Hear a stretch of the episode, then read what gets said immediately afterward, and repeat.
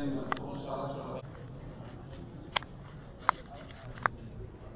الله الرحمن الرحيم. الحمد لله رب العالمين والصلاة والسلام على أشرف الأنبياء والمرسلين نبينا محمد وعلى آله وصحبه أجمعين. وعلى كل من تبعهم بإحسان إلى يوم الدين. أما بعد السلام عليكم ورحمة الله وبركاته. Excusez-nous, on va enchaîner directement, on ne vous laissera pas de pause puisqu'on a pris un peu de retard sur le programme. C'est pas très grave, Inch'Allah. Donc le cours qui me concerne, c'est sur les serments. Alors qu'est-ce que le serment? Tout simplement, c'est le fait de jurer, le fait de dire Wallah. Alors, tout le monde ne le sait pas forcément, mais c'est un chapitre entier dans, dans les livres de fiqh, dans la religion islamique. Et c'est un, c'est qui montre son importance. c'est, c'est, c'est un chapitre entier avec des détails, des ahkam, des statuts, des choses à connaître, des choses à ne pas faire et des choses à faire. Donc beaucoup de choses à dire. Et euh, ce n'est pas écrit aussi sur le, sur le programme, mais lorsqu'on parle des serments, on parle automatiquement aussi des vœux. C'est-à-dire le fait de faire des vœux. Ça va toujours ensemble. Ce sont des chapitres qui se suivent. Donc même si dans le programme ce n'est pas écrit, on va quand même l'aborder. Alors qu'est-ce que c'est les vœux? C'est tout simplement le fait de faire un vœu à Allah. Yani, tu, tu, tu fais un vœu, tu promets à Allah de faire ceci ou cela, de jeûner ou de prier. Et ça, ce sera dans la deuxième partie du cours, Inch'Allah, donc après le. Donc ce qui nous concerne aujourd'hui tout de suite, c'est le serment, le fait de jurer. Alors qu'est-ce que c'est, on a dit, le serment? C'est le fait de jurer par Allah, par ses noms ou ses attributs. Le fait de dire Wallah. Et lorsqu'on jure, ça c'est, euh, lorsqu'on dit euh, le serment, c'est le fait de jurer, ça c'est dans la langue. Par contre, dans l'islam, qu'est-ce qu'on entend par le fait de, de- jurer le serment? C'est le fait de jurer par Allah, par ses noms ou ses attributs. Le fait de jurer par Allah, vous savez ce que ça veut dire, on l'a dit, c'est Wallah. Ses noms, c'est-à-dire un des 99 noms d'Allah. Donc lorsque je jure, je peux moi, lorsque je jure par Allah, utiliser les noms d'Allah. Un des 99 noms d'Allah, ou même tous, même si vous voulez, dans le même serment. Ou alors, lorsque je jure, j'ai aussi le droit d'utiliser ses attributs. Qu'est-ce que c'est les attributs d'Allah? Le fait de jurer, de dire par la volonté d'Allah, par la patience d'Allah, par la force d'Allah, et, ainsi tout- toutes les caractéristiques, toutes les sifat d'Allah. Donc, lorsque je jure, dans l'islam, ça concerne une de ces trois choses-là. Donc, soit je dis Wallah, soit je dis, euh, j'utilise un des noms, donc euh, le clément, le miséricordieux, le fort, le, patient, etc. Yani en arabe on va dire khaliq, wa ila akhir, wa qawi. Ou alors un de ses attributs. Un de ses attributs, donc, comme on a dit par exemple, euh, je dis par la volonté d'Allah, qadarillah, par la, par, la patience d'Allah, wa sabrillah, et ainsi de suite. Et aussi également, et un sujet peut-être que beaucoup d'entre nous aujourd'hui, alhamdoulilah, on le connaît, c'est par la parole d'Allah. Par la parole d'Allah. Donc j'ai le droit de jurer en disant par la parole d'Allah. Et ce qui, ce qui implique de, de- dire que c'est autorisé de dire sur le Coran. On le sait tous, on l'entend depuis qu'on est petit, lorsque on pensait à un moment que c'était interdit de dire sur le Coran, alors que c'est autorisé. Pourquoi? Parce que la parole d'Allah fait partie des choses avec lesquelles on a le droit de jurer. Alors pourquoi tout ça? Pourquoi par Allah, par ses noms, par ses attributs? Tout simplement parce que lorsqu'on jure, on a le droit de jurer que par des choses qui ne sont pas créées. Allah, ses noms et ses attributs. Les attributs d'Allah ne sont pas créés. Ils ont toujours été là, comme Allah. Donc c'est pour ça qu'on a le droit de dire par la parole d'Allah. La parole d'Allah, elle a toujours existé. Allah, il a choisi de parler plusieurs fois en, révélant des livres, mais la parole d'Allah elle-même a toujours existé. Donc le fait de dire sur le Coran, on a le droit. Pourquoi? Parce que c'est la parole d'Allah. On a même le droit de dire par le verset du trône, par exemple, Ayat al-Kursi. Parce que la même chose, c'est encore la même chose. Pourquoi? Parce que c'est la parole d'Allah, par le verset d'Allah. Parce qu'Allah, quand il parle, ce n'est pas créé. Par contre, euh, les savants, euh, les savants euh, malgré tout, font une remarque sur ça, sur le fait de dire sur le Coran. Ça dépend, ça dépend de l'intention qu'on a. Et il faut, euh, il être précis. Quand on dit sur le Coran, si la personne qui jure vise le livre lui-même, si il, a, il a le devant lui, le Coran, et il vise lui les, pages qu'il a devant lui, ce livre, yani, palpable. S'il s'il vise ça, c'est haram, c'est du shirk. Pourquoi? Parce qu'il a, il il juré sur une chose qui est créée. Ça, c'est une feuille. Qu'elle soit en cuir ou en papier, c'est une feuille. Par contre, lorsqu'il jure par le Coran et qu'il vise la parole d'Allah, celle qui n'a jamais été créée et qui fait partie des attributs d'Allah, là c'est autorisé. Donc c'est ça qu'on appelle nous, euh, dans, l'islam, le fait de jurer. Alors, euh, le mot serment, le mot serment en arabe c'est al-yamin. Le pluriel c'est al-ayman. Le mot yamin en arabe veut dire plusieurs choses, parmi lesquelles la droite. Il y a le contraire de la gauche, al-yamin. Pourquoi? Il est dit que autrefois les gens, lorsqu'ils juraient, posaient chacun la main droite sur. Euh, s'ils étaient deux ou trois, chacun posait sa main droite sur, euh, sur, euh, sur son ami ou son compagnon avec lequel il jure, et ensuite il jurait. Certains disent que ça vient par là, d'autres disent que simplement le, mot al-yamin, parmi les sens du mot yamin dans l'arabe, c'est la force, le fait que le fait de jurer, ça a une certaine force une certaine importance. Alors pourquoi on jure? Pourquoi, pourquoi on est poussé à jurer, nous, les musulmans, pourquoi on est poussé à jurer Pour beaucoup de choses, euh, parmi lesquelles se pousser à faire des choses? Pour, comme, s'encourager, on se pousse à faire Wallahi qu'aujourd'hui je vais, visiter l'Illah pour Allah. Wallahi qu'aujourd'hui je vais prier euh, tant. Wallahi et ainsi de suite. On se pousse à faire des choses ou alors on se pousse à, s'interdire des choses. Wallahi que je n'irai pas. Il y a ici, euh, des fois, euh, malheureusement, l'homme, il est traversé par des désirs ou des, envies, et il va se jurer devant Allah de ne pas le faire. Et ça va le pousser, lui, à ne pas le faire. Ou alors, tout simplement, pour affirmer des choses. Et ça, c'est très fréquent, le fait d'affirmer, en fait. Si quelqu'un vous demande, est-ce que tu l'as vu Je dis, Wallahi, je l'ai vu. Est-ce que tu as été Wallahi, j'ai été. Donc c'est pour ça que, que, que, tout ce temps qu'on est, on peut jurer.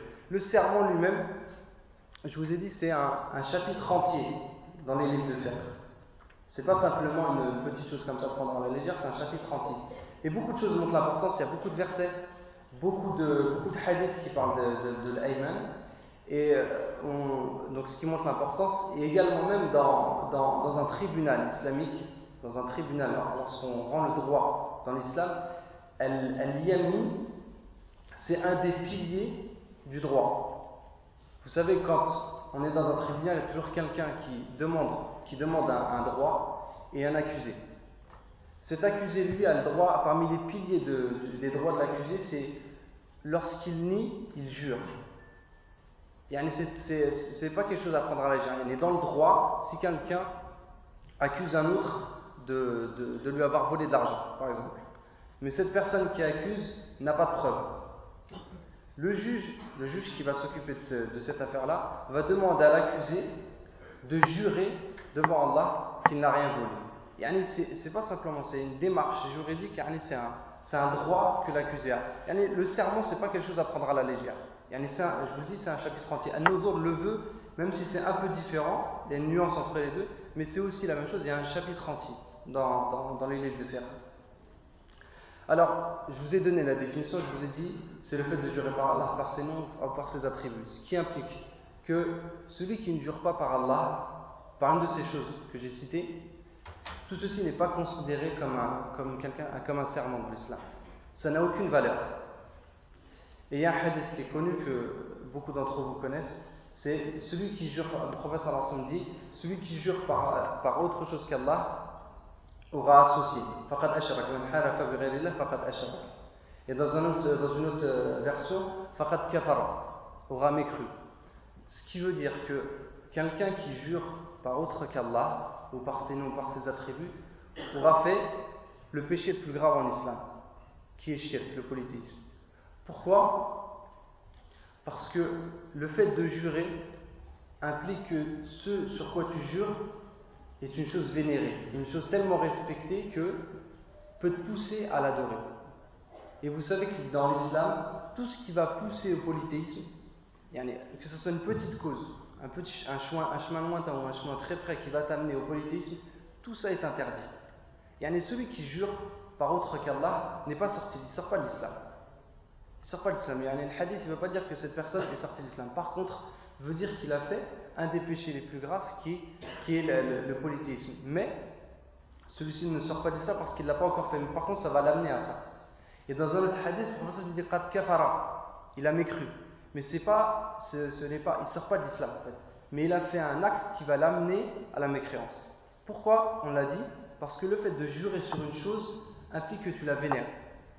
mais, nous, les musulmans, nous ne vénérons simplement, euh, nous vénérons qu'Allah. Donc c'est interdit. Par contre, euh, je vous dis, celui qui a euh, juré par autre qu'Allah, son, son, serment n'a aucune valeur.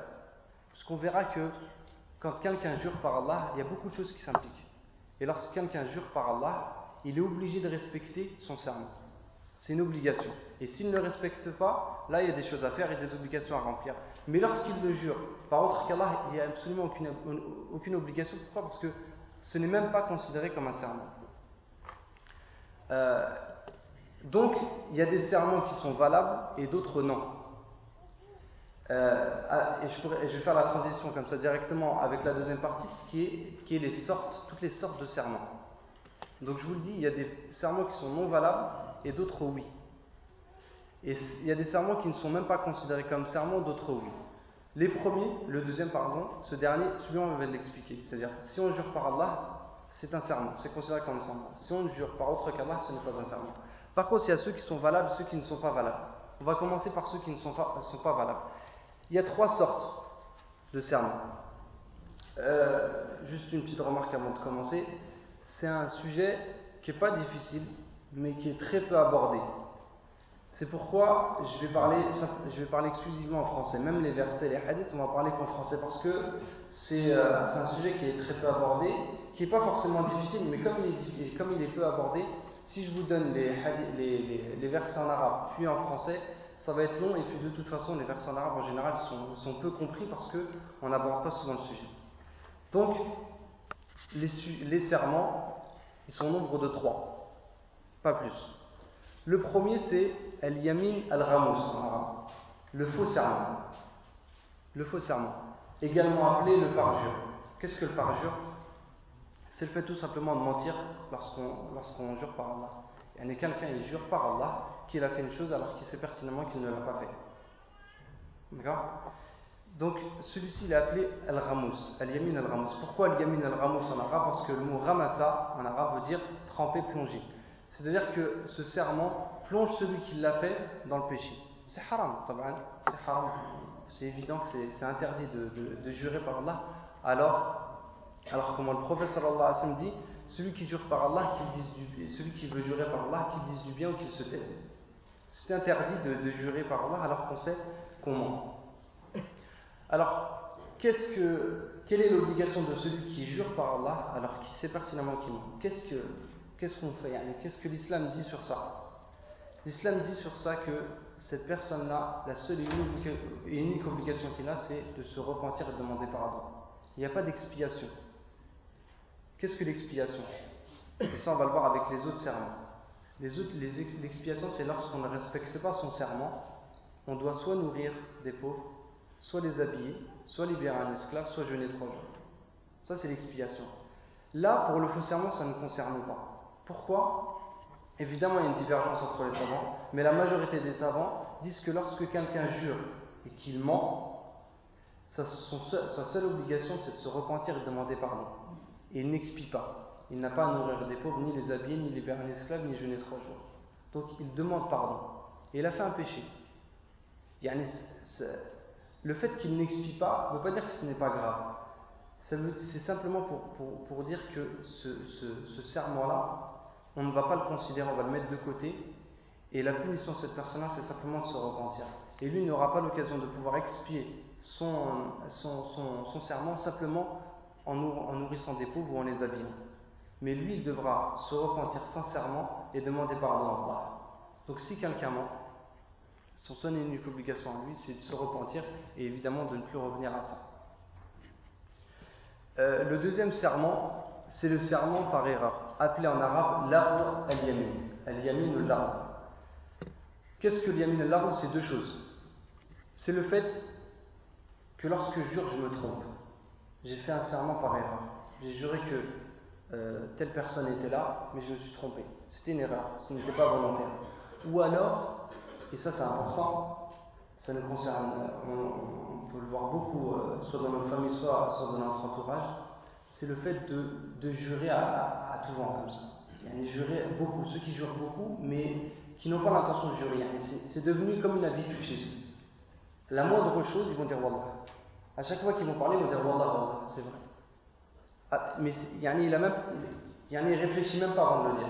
C'est pourquoi on l'appelle même le, serment non réfléchi. Il n'y a aucune intention lorsqu'on lorsqu lorsqu jure, lorsqu'il fait ce serment.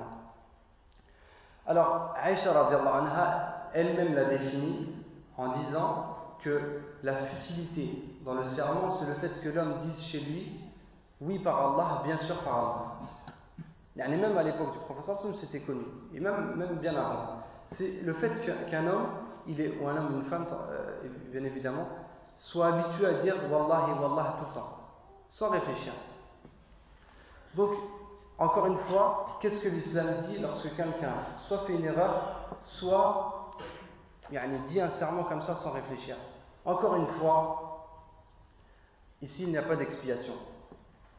Il ne doit, pas doit même pas, non seulement il ne se repentit pas, mais en plus il n'y a pas d'expiation. Il n'a pas à nourrir des pauvres parce qu'il n'a pas respecté.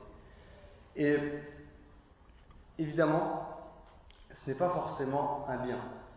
Ce n'est pas forcément un bien de, de d'avoir comme habitude de dire Wallahi Wallah. Dans un hadith, euh, il est dit que le professeur jurait très très peu. Certains même ont dénombré le nombre de fois que le professeur a juré et ça ne dépassait même pas 70, à peu près 70, ça ne dépassait même pas 100. Et on parle de toute la vie du professeur, on ne parle pas d'une journée ou de deux ou d'une semaine. On ne parle même pas de, comme je vous dis, simplement d'une période de nuit, mais tout le temps, toute sa vie. Alors que nous, aujourd'hui, malheureusement, on peut entendre certains musulmans qui, dans une seule journée, peuvent dépasser même des fois. Et c'est vrai. moi, vous le savez, nous, nous sommes, nous sommes étudiants en médecine. Et en Arabie Saoudite, par exemple, il y a une mauvaise habitude chez les gens, c'est comme ça, c'est très souvent, très très très souvent, vous allez entendre dire Wallah au début de sa phrase. Des fois même, sans lui demander, sans, sans qu'il y ait aucune raison, il va dire Wallah directement au début. Donc c'est quelque chose qui est malheureusement présent chez, chez, certains musulmans. Et ce n'est pas un comportement que le professeur Larson avait, donc nous, nous n'avons pas à, le, faire. Donc le mieux, c'est de s'écarter, euh, c'est de s'écarter de, ce genre de sermon. Allah dans le Coran dit, dans Surat al-Maïda, Allah ne vous sanctionne pas pour la frivolité dans vos, dans vos serments. La frivolité, c'est ce dont on vient de parler. C'est le fait de, de faire des serments comme ça sans réfléchir. Mais il vous sanctionne pour les serments que vous avez l'intention d'exécuter. Surat al-Maïda, verset 89. Ce verset prouve que euh, il n'y a pas d'expiation. La personne qui, qui, qui, fait ce genre de serment n'a pas à réparer son serment et, de, nourrir des pauvres. Et euh, dans un autre verset, dans le Baqarah, verset 225, ce n'est pas pour les expressions gratuites dans vos serments qu'Allah vous saisit, il vous saisit pour ce que vos cœurs ont acquis. Il y en a pour ce que vos cœurs ont acquis, c'est-à-dire avoir l'intention. Donc, les simples, euh, les, les serments avec lesquels sera impliquée l'expiation sont les serments où il y a une intention. Donc enfin le troisième, et celui-ci c'est le plus important, c'est le serment valable. Donc c'est tout ce qui n'est pas le fait de mentir, tout ce qui n'est pas le fait de se tromper, et tout ce qui n'est pas le fait simplement d'avoir cette, cette, habitude de dire Wallah et Wallah tout le temps. Donc tous les autres, ce sont des serments valables. Alors qu'est-ce qu'un serment valable Donc c'est le fait, lorsqu'on va jurer sur une chose future. Wallahi, je vais faire ça. Wallahi, je vais prier. Wallahi, il. Ou alors une chose passée également. Wallahi, il est venu. Alors qu'on sait comment. Ah, pardon, excusez-moi. Celui-ci, c'est le serment, c'est le, c'est le, c'est le yamin al-ramos. Une chose future. Wallahi, je vais faire ça. Wallahi, il va y aller, etc. Tout ça. Ou alors une chose présente. Wallahi, je suis en train de faire ça, alors que, alors que ce n'est pas vrai. Ça, c'est le serment valable. Donc, c'est le fait de jurer sur le futur. Celui-ci, c'est celui-ci, celui on doit le respecter absolument. Et l'obligation du musulman, c'est de respecter son serment. C'est une obligation. C'est un wajib dans l'islam. Et celui qui ne le respecte pas, là, il va devoir expier. Qu'est-ce que c'est expier? Alors là, c'est important, il faut écouter, il faut bien comprendre. Et euh, je vous dis, on n'aborde pas souvent ce sujet-là, mais ça nous concerne tous. Et si quelqu'un jure, si l'un d'entre nous maintenant jure, et dit Wallahi que je vais faire ça, Wallahi que je vais venir te voir. Wallahi que je vais lire ce livre. Wallahi que je vais assister à, ce cours. Mais il ne le fait pas. Quelle est son obligation à lui? Qu'est-ce qu'il doit faire? Il doit faire une chose très simple qui est d'expier. Le fait d'expier, c'est quatre choses. Il y a quatre choses quand on expie. C'est le fait de nourrir dix pauvres, ou alors d'habiller dix pauvres, ou alors de libérer un esclave, ou de jeûner trois jours. Les trois premiers sont au choix. Les trois premiers, le fait de soit de, donc de nourrir, d'habiller ou de libérer un esclave. Et le musulman qui ne respecte pas son serment a le choix, avant tout et en premier lieu, de faire une de ces trois choses. Soit il nourrit, soit il habille, soit il libère un esclave. Le jeûne, lui, vient après. C'est-à-dire, lorsque le musulman ne peut ni, nourrir des pauvres, ni les habiller, ni même libérer un esclave, alors dans ce cas-là, il va se tourner vers, le jeûne. Mais pas avant. C'est pas la première chose qu'il fera. Si quelqu'un peut nourrir des pauvres, il a l'argent pour nourrir les pauvres ou les habiller et qu'il jeûne, cette expiation n'est pas valable. Il n'a toujours pas expié son serment. Euh, Allah dit dans, dans Surat al-Maïda, toujours le verset 89, la suite L'expiation en sera de nourrir dix pauvres, de ceux dont vous nourrissez normalement vos familles, ou de les habiller, ou de libérer un esclave. Quiconque n'en trouve pas les moyens devra jeûner trois jours. Voilà l'expiation lorsque vous avez juré. Le premier, le fait, lorsqu'on dit le fait de nourrir des pauvres, qu'est-ce que c'est? Qu'est-ce qu'est-ce que l'islam attend de nous lorsque Allah nous ordonne de nourrir des pauvres? Premièrement, qui sont les pauvres? Ce sont les gens qui n'ont pas de quoi subvenir à leurs besoins. Par contre, il se peut que dans la famille de la personne qui a fait ce serment-là, il se peut qu'il y ait des gens qui ne, peuvent pas subvenir à leurs besoins. Mais euh, ces gens-là, il n'a pas le droit de leur donner. L'homme n'a pas le droit d'expier en donnant et en nourrissant des pauvres si ces pauvres-là sont des gens qui sont sous sa responsabilité, comme les parents, comme la femme ou comme les enfants. Toutes ces personnes-là, même si elles ne peuvent pas subvenir à leurs besoins, il n'a pas le droit, lui, en tant qu'expiation, de leur donner à eux. Pourquoi? Parce que à la, à la base, c'est obligé pour lui de subvenir à leurs besoins. Il doit sortir, il doit aller voir d'autres pauvres et leur donner à eux. Si sa femme ou ses enfants n'ont pas, il doit s'occuper d'eux, mais il ne doit pas expier avec eux. Donc tous ceux qui sont sous sa responsabilité n'a pas le droit de leur donner. Il ne font pas partie des pauvres à qui il a le droit de donner.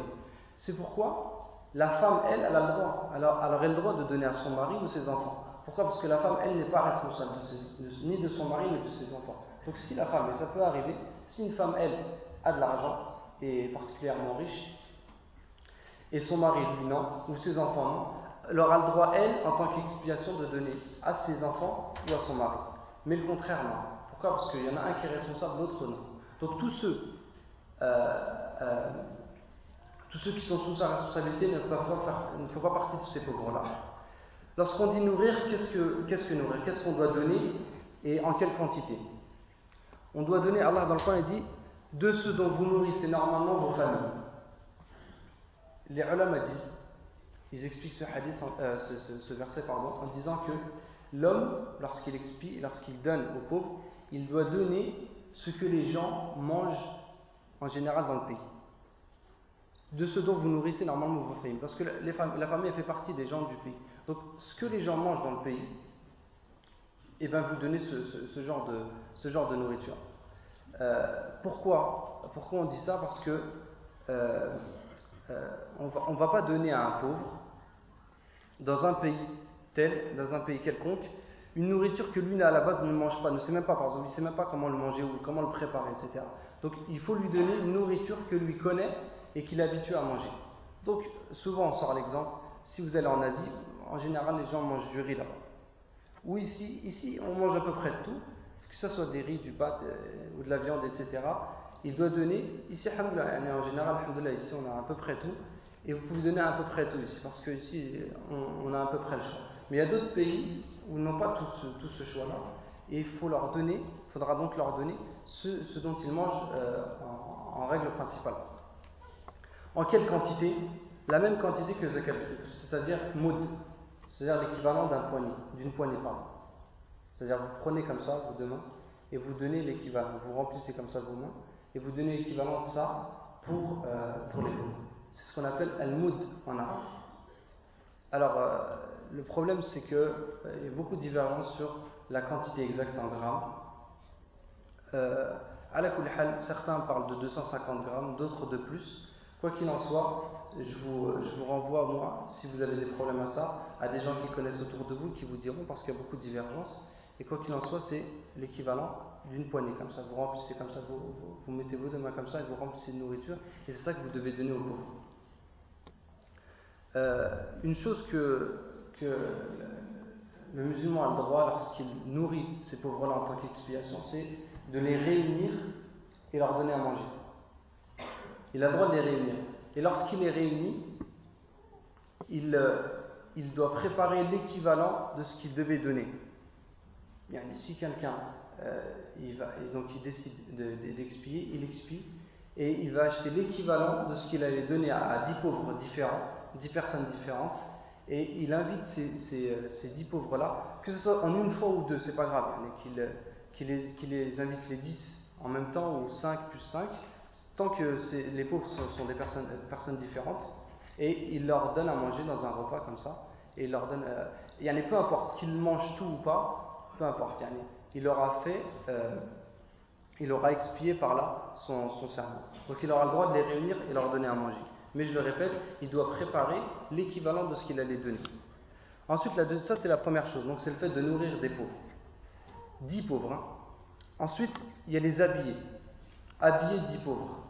Qu'est-ce qu'on entend par habiller dix pauvres Les ulama disent que il faut lui donner le minimum obligatoire pour la prière. Il faut lui donner l'équivalent de ce qui est obligatoire lorsqu'il prie. C'est pour ça que si quelqu'un vient et donne un, couvre-chef, il va donner une imama par exemple, un turban, ça ne suffit pas. Pourquoi? Parce qu'on ne peut pas prier simplement avec un turban. S'il donne une veste simplement, simplement une veste comme ça, qui, qui, va couvrir simplement le haut, ce n'est pas suffisant. Il faudra qu'il lui donne un bas. Donc il faut qu'il lui donne l'équivalent de, ce, euh, de, habit avec lequel il pourra prier. C'est ça qu'on appelle, c'est ça qu'on entend par habiller des pauvres. Euh, je l'ai juste euh, signalé, mais je le répète quand même. Lorsqu'on dit dix pauvres, c'est important de dire que c'est dix personnes différentes. Ce ne doit pas être la même personne qui revient à chaque fois. Il faut que ce soit dix personnes différentes. Et euh, euh, le, donc, le fait, donc, on a dit le fait d'habiller. Ensuite, le fait de libérer un esclave. Ça, on ne fera pas de détails dessus, parce que de toute façon, euh, c'est impossible de nous jouer. Ensuite, la quatrième chose, c'est le jeûne. Et je l'ai dit juste avant, le jeûne ne vient simplement dans l'incapacité de faire une, des trois premières choses. Donc en fait, celui qui va jeûner, c'est celui qui n'a pas d'argent. Celui qui n'a pas d'argent, ni pour nourrir, ni pour habiller, ni même pour libérer un esclave. Lui jeûnera trois jours. Alors, qu'est-ce que les, savants disent concernant le jeûne des trois jours? Ils disent que le mieux, c'est de les faire suivre. De faire trois jours de suite. Mais s'il ne les pas, il n'y a pas de, ce n'est pas très grave. Euh, il y a une version du Coran qui, qui vient de, qui est rapportée par Ibn Mas'ud, qui elle, lorsqu'Allah dit euh, devra jeûner trois jours, Ibn Mas'ud lui rapporte que juste après, il y a trois jours qui se suivent. Et dans la version d'Ibn Mas'ud, c'est comme ça, c'est trois jours qui se suivent. Simplement cette version, on le rappelle parce que souvent on en parle lorsqu'on parle de ce sujet-là, cette version n'est pas authentique et ne peuvent pas euh, être pris comme argument. Elle n'est pas authentique, elle ne remplit pas les conditions pour être dans le Coran. malgré tout, certains savants se sont appuyés dessus pour dire que le mieux, c'est de les faire suivre. Et c'est là, le, c'est là la preuve de, lorsque les savants disent que le mieux, c'est de les faire suivre. Pardon? Non, non, c'est pas un hadith, c'est une ayah. C'est une ayah, simplement, c'est un verset qui ne remplit pas les conditions pour être considéré comme monstre. Vous savez que le Coran, il a été rapporté euh, d'une façon, façon infaillible. Tout ce qui est dans le Coran, on est sûr et certain que ça vient du professeur sallallahu Il n'y a absolument aucun doute. On est à 100% de, véracité. Simplement, on a certaines versions, certains versets qui nous sont parvenus, qui eux ne remplissent pas les conditions de ce qu'on appelle at-tawatur. Tawatur, c'est un statut dans, la transmission des hadiths. Ils ne remplissent pas ces, conditions-là. Parmi lesquelles, Riwayat ibn Mas'ud. On l'appelle comme ça, Riwayat ibn Mas'ud. Et cette riwaya, c'est pas, pas simplement Ibn Mas'ud, c'est aussi Ibn Ubay ibn Ka'b. Qu'est-ce qu'elle nous dit? Elle nous dit que ce verset-là se finit en disant qui se suivent, trois jours qui se suivent. Mais je le dis, ce verset n'est pas considéré en fait comme un verset, puisqu'il ne remplit pas les conditions pour être considéré comme euh, le Coran. Par contre, les savants utilisent des fois ce genre de, ce genre de, transmission, ce genre de, choses qui nous viennent, simplement pour euh, dire que c'est euh, préférable, ou des fois même pour expliquer certains versets. Ça nous permet d'expliquer. Mais, on le dit, on le répète, celui qui jeûne ces trois jours-là pour expier son serment n'est pas obligé de les faire trois jours qui suivent. Il fait simplement, il fait comme il le veut. Mais le mieux, c'est qu'il les, fasse suivre. Euh, une, petite remarque aussi concernant l'expiation. Il n'est pas valable de, sortir l'équivalent en argent et de le donner. Il y a quelqu'un aujourd'hui qui va vouloir expier en nourrissant ou en habillant, il va dépenser de l'argent. S'il choisit de prendre cet argent-là, au lieu d'aller nourrir ou d'habiller, il prend cet argent-là et le donne à certains pauvres, ceci n'est pas valable. Pourquoi Tout simplement, ce n'est pas écrit dans le verset? Allah n'en a pas parlé. Si Allah euh, l'aurait autorisé, l'avait autorisé, il l'aurait dit, mais ici, euh, il ne l'a pas dit, donc ce n'est pas autorisé. On a quand même des cas où, où l'homme ne va pas expier hein, son serment. Euh, c'est un serment valable, par contre, il ne va pas expier. Ce n'est ni un faux serment, ni, ni comme on l'a dit tout à l'heure, des choses comme ça qui se répètent, quelqu'un qui dirait Wallah souvent. C'est un, serment, un serment pardon, valable, mais par contre, il ne l'expirera pas. Quels sont ces cas-là? Le premier, c'est le fait, euh, le fait d'oublier ou d'être sous la contrainte. C'est-à-dire que quelqu'un va jurer par Allah de, vouloir faire une chose, Wallah, je vais faire ça. Simplement, il oublie et il ne respecte pas son serment. Ou alors sous la contrainte. On le contraint soit de jurer sur une chose qu'il ne voulait pas, soit d'aller à l'encontre, de trahir son serment. Dans ces deux cas-là, malgré le fait que son serment est valable, eh ben on va lui dire après, toi, ton obligation, euh, tu n'as pas d'obligation. Tu n'as pas à expier ton serment. Alors pourquoi l'oubli et la contrainte? A un hadith qui est très connu où le professeur Hassan dit que ma communauté n'est pas responsable lors de l'erreur, de l'oubli et sous la contrainte. Yani, Allah a accordé au prophète à cette communauté que lorsqu'elle se trompe, lorsqu'elle oublie ou lorsqu'elle est sous la contrainte, elle n'a pas d'obligation, elle n'est pas responsable de ses actes. Donc, celui qui, fait une, chose d'un de, ces cas-là, il n'est pas, responsable, il n'a pas à réparer ce qui, ce qui est arrivé. Le deuxième cas, c'est le fait de dire Inch'Allah. Ça, c'est un point important. Et même euh, certains, certains de nos profs, certains de nos professeurs, lorsqu'ils nous enseignaient ça, nous disaient souvent que lorsque vous faites un serment, par précaution, dites Inch'Allah. Lorsqu'on dit Inch'Allah, lorsque quelqu'un dit Wallahi, je vais faire ça, Inch'Allah, ce serment-là ne sera jamais expié. Ce serment-là ne sera jamais expié.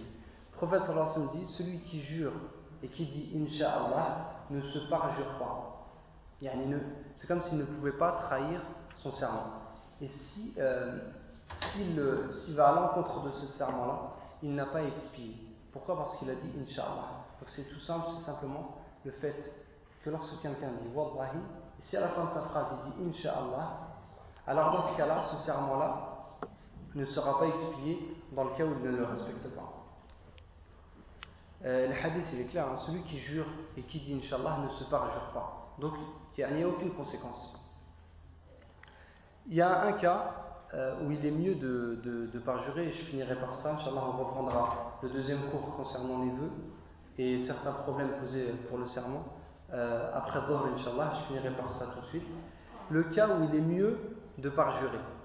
Il y a le cas où il est mieux d'aller à l'encontre, de, pas de trahir son serment, mais euh, d'abandonner son serment. Il y a un cas, c'est le cas où, euh, lorsqu'on jure, on va dire par exemple, Wallahi, je n'irai pas voir cette personne. Mais on se rend compte, par, par certaines choses, que c'est mieux finalement d'aller le voir. C'est beaucoup mieux. Quelqu'un va dire, Wallahi, je ne lirai jamais ce livre, en pensant que ce livre n'est pas bien, par exemple. Il pense que ce livre n'est pas bien. Il est mauvais pour lui, mauvais pour sa religion. Et il dit Wallahi, jamais je ne lirai ce livre-là. Puis, un certain temps passe et se rend compte que ce livre est très très utile. Fait partie des piliers d'islam et va lui, apprendre beaucoup de choses dans sa religion. Eh bien, le professeur Hassan dit que celui qui jure et qui se rend compte de ça, alors expie, comme ça dit comme ça, expie alors ton serment et fais ce qui est mieux. Donc le seul et unique cas où c'est mieux d'arrêter son serment de ne pas le respecter, c'est lorsqu'on se rend compte que le, faire justement, faire ce qu'on ce s'est interdit, est mieux. Et là, dans ce cas-là, il est mieux de, de, se faire jurer et donc d'aller à l'encontre et d'abandonner son serment. Évidemment, lorsqu'il fait ça, le professeur se dit expie. Expie alors ton serment et fais ce qu'il est mieux. Donc il faut quand même qu'il expie son serment. Donc ce qu'on a parlé, les quatre choses, et ensuite il fait ce qui est mieux. هذا والله أعلم وصلى الله وسلم على نبينا محمد وعلى آله وصحبه أجمعين On reprend Inch'Allah la suite qui est euh, certains problèmes posés de, concernant le serment et ensuite on finira par les